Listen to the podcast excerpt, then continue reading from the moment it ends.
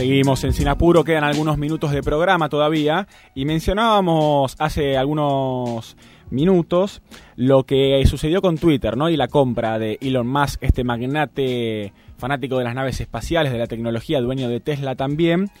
Y queríamos charlar, ¿qué pasa ahora que, Elon Musk va a comprar Twitter? ¿Va a cambiar algo? ¿Van a cambiar las políticas de privacidad?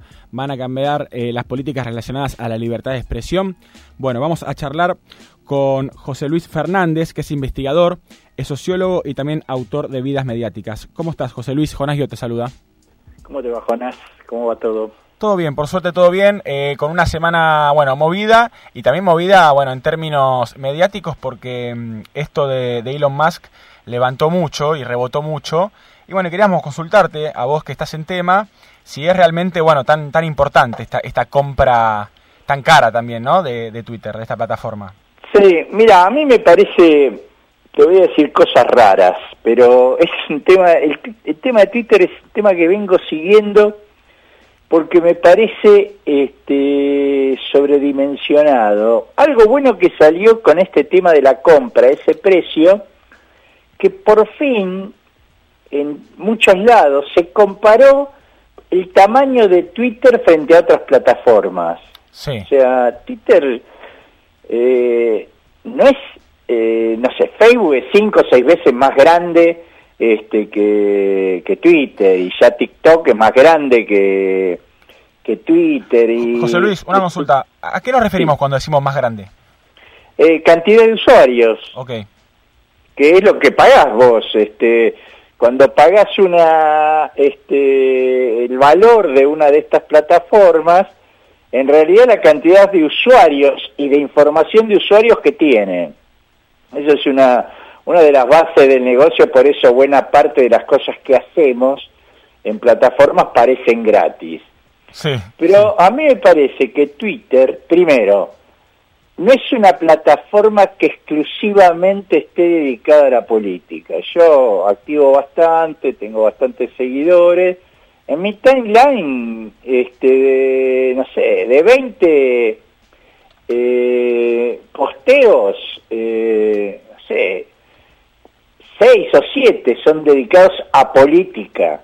Claro. Y de esos solo la mitad son polémicos, esos que de odio.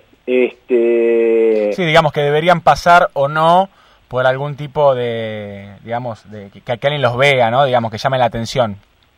Sí, lo que pasa es que pasan, es como en su momento era intratable en la televisión, bueno, ese tipo de pelea genera un efecto de repercusión, pero que esa repercusión no es equivalente a, la, a cómo se distribuye dentro de la población. Hay algo muy misterioso con Twitter, pero te lo digo así, misterioso, ¿eh? porque lo vengo viendo, lo vengo viendo, y salvo por un proceso medio de locura colectiva, este, ese, Twitter es la plataforma que aman los periodistas, los políticos, este, y hasta los académicos. Debe haber eh, cada 10 eh, estudios de Twitter uno sobre otra plataforma.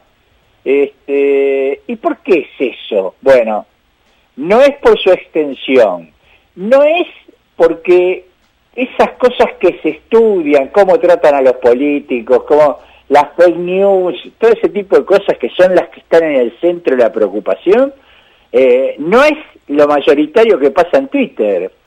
Twitter hay mucha gente que este, publica cosas autorreferenciales, hay mucha publicación sobre cocina y deporte. Este, sí, a veces creemos que, que, Twitter es todo odio, todo fake news y todo y, en realidad no es tan así. Básicamente porque la gente que, que habla de Twitter está o encerrada en ese mundo este de las burbujas del odio, digamos, la cloaca. Yo, le, digo la cloaca, porque la cloaca en Twitter está.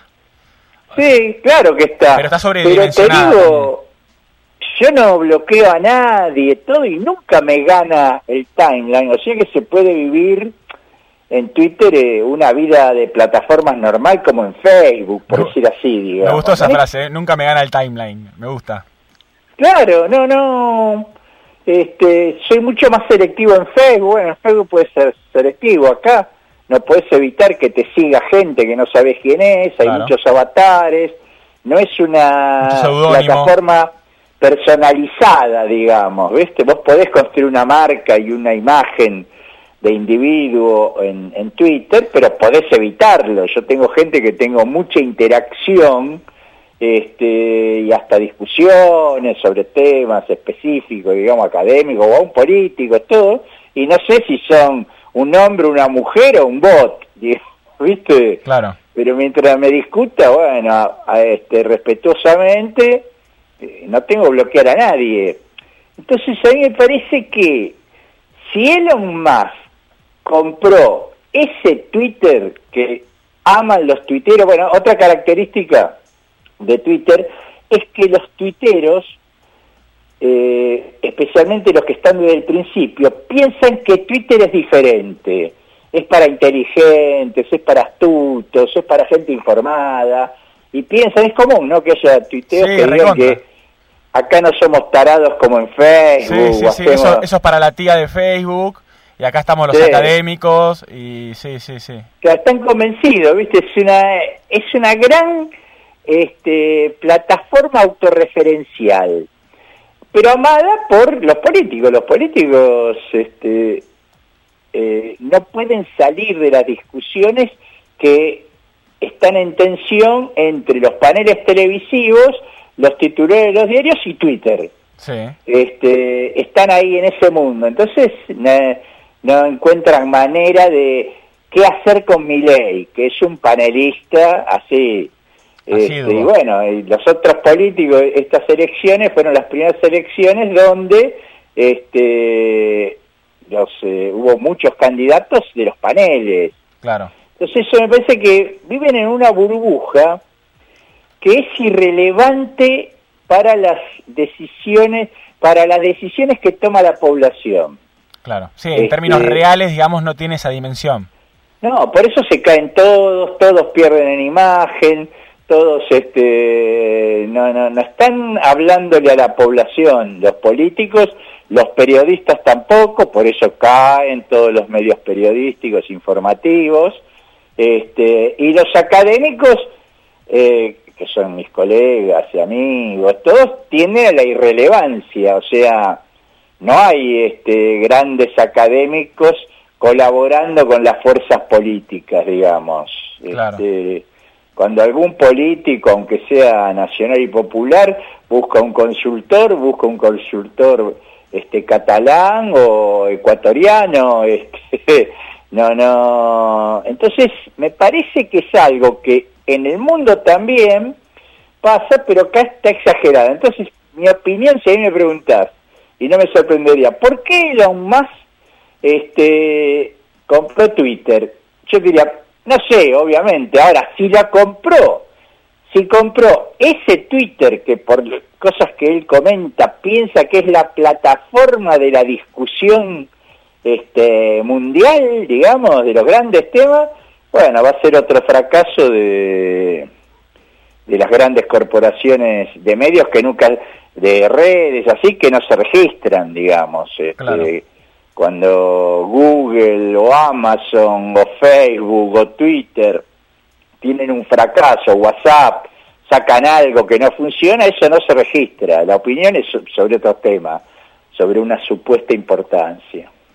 Claro, ahora sucede esto con Twitter y eh, levantamos todo y hablamos todos. Ahora, vos hablas de esta idea de que, bueno, si compró ese Twitter, digamos, va casi como directo al fracaso.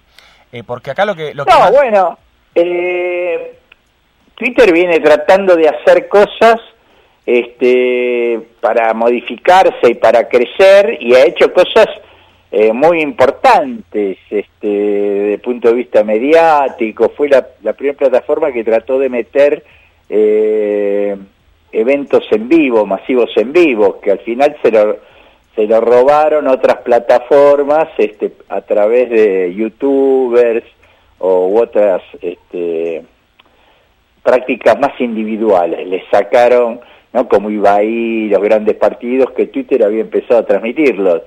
O sea, eso es una movida fuerte.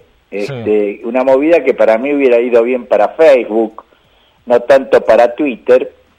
Pero bueno, no es fácil, por ejemplo, esto que se dice, Musk va a comprar Twitter y todos están pendientes eh, como si fuera el gran evento de... ¿Qué va a pasar con Twitter ahora? ¿Qué va a pasar? ¿Qué cambio va a haber? a pasar? Bueno, eh, Voy a poder debería saber que la mitad de la actividad de Twitter se fue modificando por sus usuarios, no por sus dueños. Ahí va. Eh, y eso pasa con todas las plataformas. No es verdad que Zuckerberg te ordena la vida, te hace un montón de propuestas. Algunas eh, van bien y otras fracasan y otras, o sea, WhatsApp se está convirtiendo en una plataforma parecida a Twitter, aunque en especie de círculo cerrado, pero que cada vez crece más, porque lo quieren sus usuarios, no porque lo quiere... Claro, hay una demanda de quienes lo usan. Zuckerberg. Sí, sí, el usuario tiene un lugar, este, ponle yo hace cuatro o cinco años, no se pasaba música en Twitter, porque la gente sentía, pero yo empecé a mirar que había música, entonces yo que siempre, cada diez posteos meto un tema musical en, en Facebook, en Instagram o en, o en Twitter, empecé a hacerlo y no pasa nada. Este, nadie te dice o te repudia, no, tenés me gusteos como en un posteo. Entonces esa idea de que Twitter, de eso que es muy importante si Trump está o no está. Este, más allá de que yo pienso que es inevitable que la política pelee, regule, este, no se le permita a ciertas fuerzas políticas decir demasiadas barbaridades. Ah, ¿vos crees, que, ¿vos crees que ahí sí tiene que haber un, freno, digamos? No, yo para mí no puede haber un freno. O sea, eh, Trump debe tener hoy tantos seguidores, seguidores en el sentido gente que lo respalda y todo como tenía dentro de Twitter con su nueva plataforma que nadie está, digamos, nadie sabe qué hace. No, no, me parece que hay dos cosas ahí.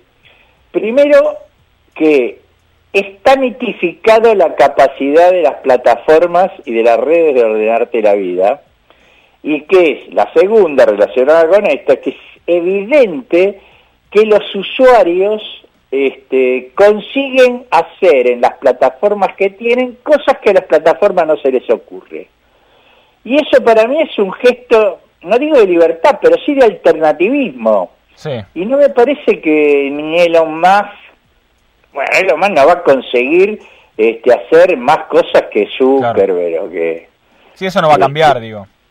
Yo no sé, la verdad, si llamame dentro de un año si cambió seis meses, si cambió algo terriblemente que yo no te puedo decir, no, pero es una pavada, todo llamame y yo te voy a reconocer, mira, aprendí esto este, un tipo como Elon Musk se le ocurrió una innovación que generó una nueva práctica este, de intercambio discursivos en Twitter. Este, pero no se me ocurre este, qué otra cosa se puede hacer en Twitter de lo que se hace. No, es que en realidad... Entra Trump, ¿qué te cambió la vida? Si entra Trump, ¿qué nos cambia la vida? Bueno, al sector político, este, tendrá más apoyo y otro generará más odio, más este, así como es la política en general. Las plataformas son contextos, no son contenidos para mí.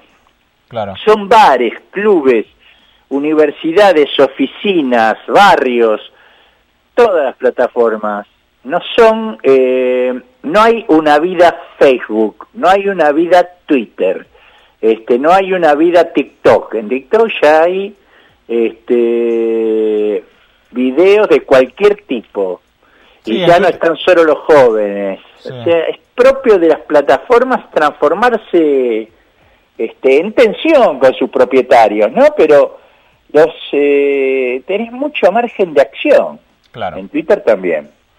La verdad, José Luis, un placer, se nos va el programa. Me encantaría quedarme charlando, pero bueno, te llamaremos en unos meses para ver eh, si cambió o no el panorama. Yo primero en reconocer cuando me equivoco, así que si espero este, que te di opiniones raras, eh, que algunas estén acertadas. Siempre serán bienvenidas, así que muchas gracias, José Luis.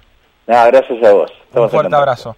Era José Luis Fernández, sociólogo, investigador, autor de Vidas Mediáticas. También hemos charlado con él de este libro hace algunos meses nada más.